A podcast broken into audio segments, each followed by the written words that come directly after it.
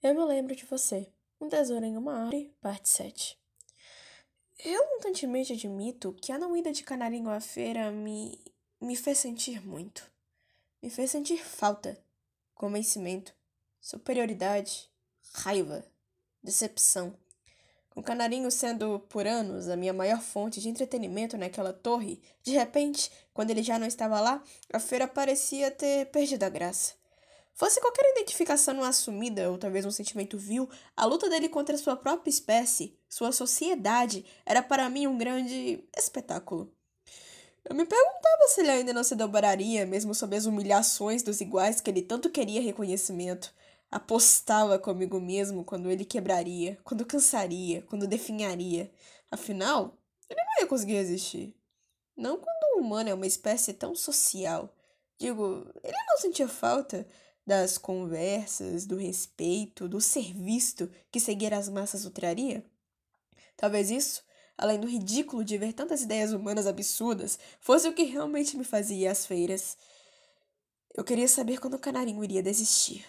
E então, quando ele finalmente não apareceu, quando eu finalmente me provei certo de que ele não conseguiria, eu me senti entorpecido. Ao mesmo tempo que eu deveria estar feliz porque estava certo, a emoção que verdadeiramente emanava de mim era. raiva.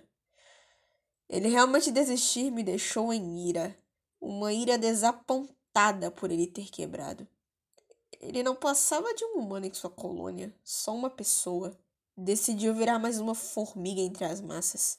Como ele ousa?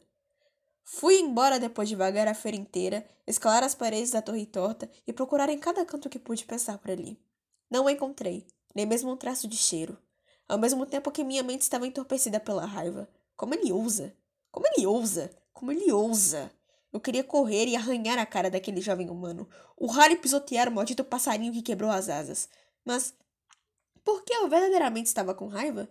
Não era isso que eu queria? Não era para isso que eu estava torcendo? Por que eu estou procurando? Já não provei que estava certo?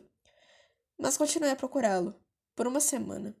Talvez eu quisesse continuar entretenimento? Ver se ter desistido de si mesmo valeu realmente a pena? Passar o meu tempo ao vê-lo, talvez, ainda lutando? O raio de busca se tornou cada vez mais longe da torre. Juntei todo o raciocínio que tinha e tentei ouvir as conversas humanas pelas ruas cada vez mais precárias e empobrecidas, já que essas prosas traziam tantas informações sobre a vida de outros humanos, me perguntei se poderia ajudar a achar certo passarinho. Infelizmente, não ajudou.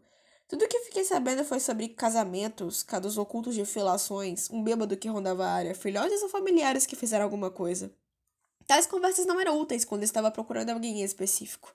E então. Eu finalmente o encontrei. Caído. Imundo. E ver Canarinho naquele estado foi um espetáculo pior do que eu pensei. Sociedade. Regras implícitas em que criaturas sociais vivem. Raio.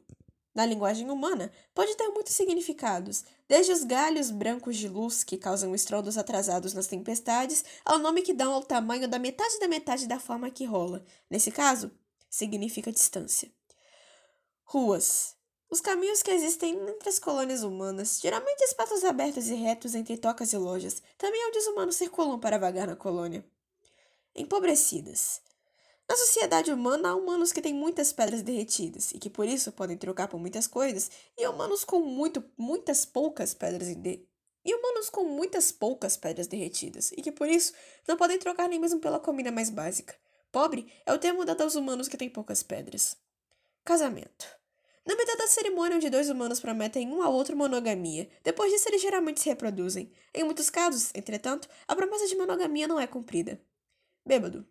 Há uma bebida que os humanos gostam de consumir que os deixam alterados. Bêbado é o nome dado a um humano alterado por bebê-la demais.